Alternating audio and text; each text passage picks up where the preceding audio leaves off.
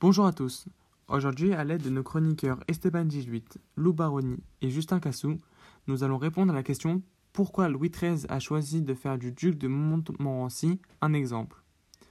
Pour cela, nous allons d'abord vous présenter la conspiration de Montmorency et son exécution. Puis, nous vous expliquerons la sévérité dont a fait preuve Louis XIII et son ministre Richelieu. Cette confrontation nous permettra de comprendre la volonté du roi d'imposer son pouvoir qui connaît tant de critiques. Nous allons tout d'abord commencer par notre chroniqueur Lou qui va nous introduire les trois personnages suivants. Louis XIII, le duc de Montmorency et Richelieu. La parole est à toi Lou. Merci Ryan. Bonjour tout le monde. Alors, Louis XIII est né le 27 septembre 1601 à Fontainebleau et il est mort le 14 mai 1643 à 41 ans à Saint-Germain-en-Laye. Son père est Henri IV et sa mère est Marie de Médicis. Il eut Louis XIV et Philippe Ier d'Orléans avec sa femme Anne d'Autriche. Il était chrétien et il habitait à Saint-Germain-en-Laye. Maintenant, je passe à Richelieu.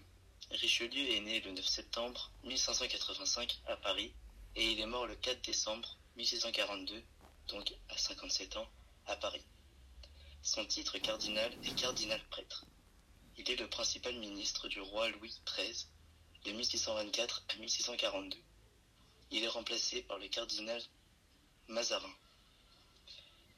Donc maintenant je passe au duc de Montmorency. Le duc de Montmorency est né le 30 avril 1595 au château de Chantilly et il est mort le 30 octobre, donc à 37 ans, à Toulouse. Son père est Henri Ier de Montmorency et sa mère est Louise de Budos. Sa conjointe est Marie-Félicie des Ursins. Merci à toi, Lou. Nous allons continuer avec toi, Esteban. Tu vas nous expliquer l'arrivée au pouvoir de Louis XIII et son premier ministre Richelieu et le soulèvement du duc de Montmorency face à cette arrivée au pouvoir. Nous t'écoutons. Donc Lou vous a présenté les personnages importants dans la chronique et je vais donc vous expliquer pourquoi on surnomme le règne de Louis XIII et de Richelieu le pouvoir à deux têtes pour ensuite enchaîner sur la conspiration de Montmorency. Louis XIII, qui à l'époque n'a que 9 ans, devient le candidat au trône de France. Étant trop petit pour remplir cette fonction, c'est sa mère, Marie de Médicis, qui en prend la charge. Elle sera très vite dépassée à cause de ses fonctions ainsi qu'à l'ascendant de Concini. À force de faire des erreurs, elle réduit à néant toute l'œuvre de Henri IV, notamment le conflit avec la noblesse. Néanmoins, elle garde la relation avec l'Espagne et deux mariages sont venus consolider cette, relation. Le mariage de sa propre fille, Elisabeth, euh, et Philippe IV, ainsi que Louis XIII, qui épousa euh, Anne, infante d'Espagne. Après plusieurs années d'observation, Louis XIII prend conscience de la chute de son royaume et décide d'assumer son rôle de roi en contrecarrant sa mère.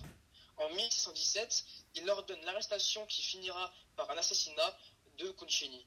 Avec cette action, il affirme très jeune sa place de roi et redresse le pays en déclin avec de bonnes décisions. Maintenant, je vais vous présenter le sujet Richelieu. Il est le premier ministre de Louis XIII. Néanmoins, de par son histoire, il n'était pas destiné à atteindre ce poste-là. Et oui, car Richelieu entra au conseil sous l'égide de Concini. Cependant, il joue un double jeu pour arrêter l'Italien en quête de pouvoir. Louis XIII et Richelieu vont devenir ce que l'on appelle une bonne gouvernance c'est une symbiose entre le roi et le Premier ministre. Euh, je vais donc maintenant enchaîner sur, euh, la, conspiration de Montmorency.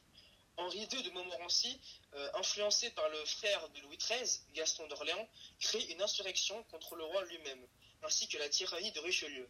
Malheureusement, après une bataille à Castelnaudary, le duc se fait capturer, jugé au Parlement de Toulouse il est décidé qu'il sera décapité dans la cour du Capitole en privé, car le roi lui a fait grâce.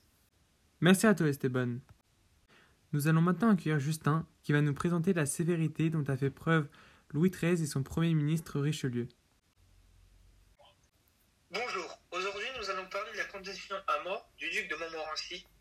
Il est mort le 30 octobre 1632 à l'âge de 37 ans à Toulouse, décapité à huis clos dans la cour intérieure à l'hôtel de ville.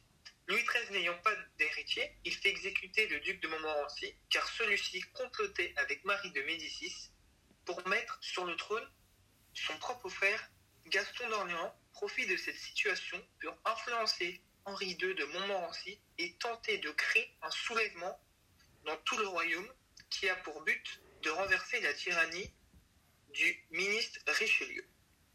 Le duc de Montmorency a toujours été fidèle au roi en combattant les protestants à ses côtés. Mais ambitieux, il trahit ce roi qui, avec Richelieu, voulait déposséder les grands nobles du royaume de leurs droits et composer une monarchie absolue. Gaston d'Orléans et Henri II de Montmorency sont la personnification et la contestation du régime en place de Louis XIII et Richelieu.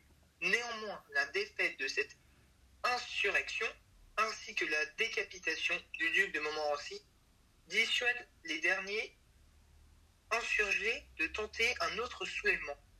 Les défaites de Gaston d'Orléans et de Montmorency renforcent l'aspect du pouvoir absolu qui ne peut être contesté.